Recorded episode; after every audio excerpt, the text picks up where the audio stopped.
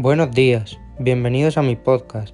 Yo soy Álvaro Valverde García, alumno del Instituto Bernardo Balbuena, y este es un podcast para la asignatura de Anatomía Aplicada. En él voy a hablar sobre el cáncer de tráquea. ¿Quieres saber qué es el cáncer de tráquea, cómo se puede producir o sus consecuencias? Pues si te interesa, quédate a escuchar mi podcast.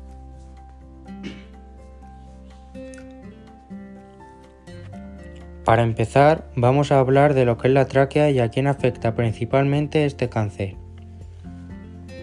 La tráquea comunica los pulmones con la laringe y esta con la nariz. Los tumores de la tráquea y bronquios principales son raros.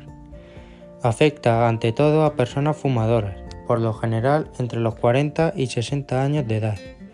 Más del 90% de los tumores primarios de la tráquea y bronquios principales en adultos son malignos.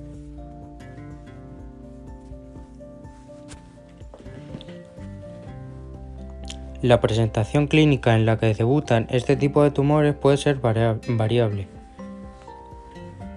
Obstrucción de la vía aérea superior que causa disnea, respiración ruidosa y estrición. Irritación y ulceración mucosas dadas por tos y hemoptisis. Invasión directa de órganos adyacentes, parálisis recurrencial y disfagia. Metástasis a distancia. La mayoría de los pacientes son tratados por asma o bronquitis crónica, por lo que el diagnóstico de los tumores de tráquea y bronquios se hace tardíamente. Ahora vamos a hablar sobre los tipos de cáncer de tráquea. Hay dos tipos primarios de cáncer de tráquea. Estos son el cáncer de células escamosas. Este es el, típico, es el tipo más común de tumor traqueal Casi siempre es asociada con fumar cigarrillos.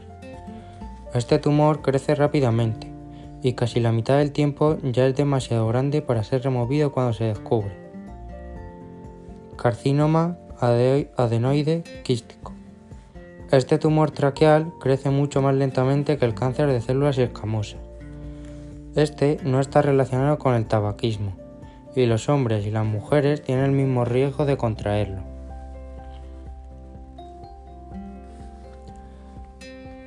Diagnóstico del cáncer de tráquea.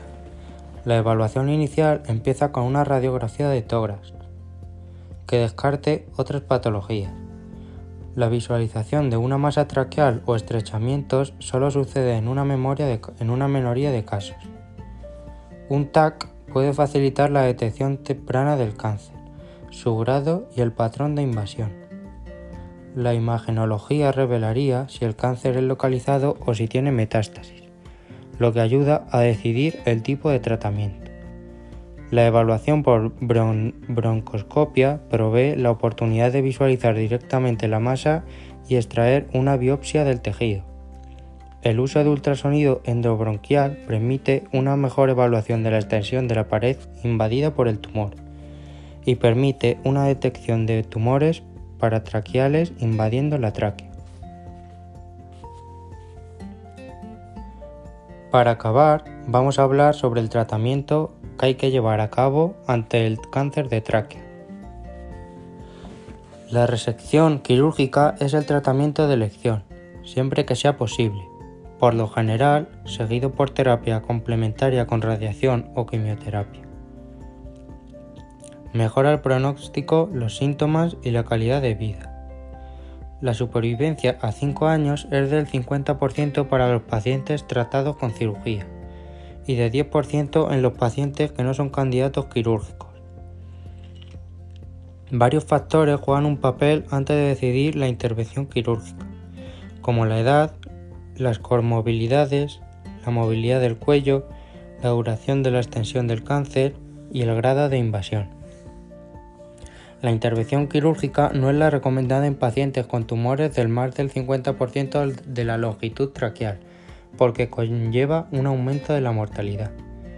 Otras contraindicaciones para la cirugía incluyen insuficiencia respiratoria, dependencia de corticosteroides orales, invasión del corazón o la aorta, metástasis a distancia, compromiso de múltiples grupos de ganglios linfáticos y radioterapia previa.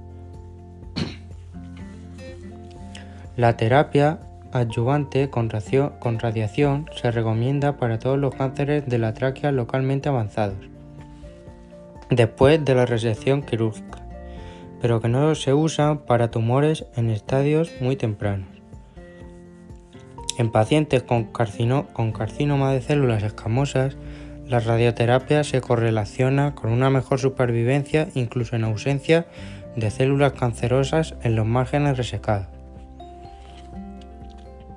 Además, aunque el carcinoma quístico adenoide es menos radiosensible, la radiación se asocia con mejores resultados y menores tasas de recurrencia. En los candidatos no quirúrgicos, la radioterapia se considera la primera línea de tratamiento y es una opción paliativa en la enfermedad avanzada. La quimioterapia basada en cisplatino se utiliza en combinación con la radioterapia en enfermedades no resecables o después de la, cirugía.